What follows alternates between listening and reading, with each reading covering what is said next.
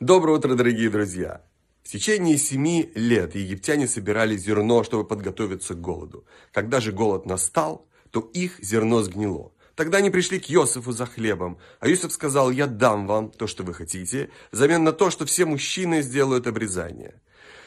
И египтяне предавались телесным наслаждениям. Они вели себя непристойно. И Иосиф хотел при помощи обрезания возвысить их духовно, очистить и улучшить этот народ.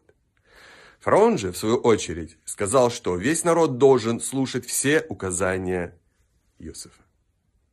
Когда мы остаемся приверженными идеалам Торы, мы улучшаем сами себя. Кроме того, мы положительно воздействуем на окружающих нас евреев, побуждая их к тому же.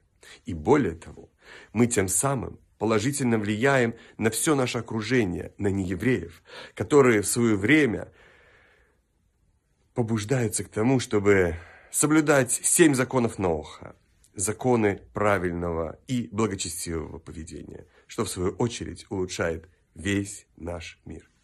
Прекрасного дня, замечательного, радостного, праздничного настроения, веселой Хануки.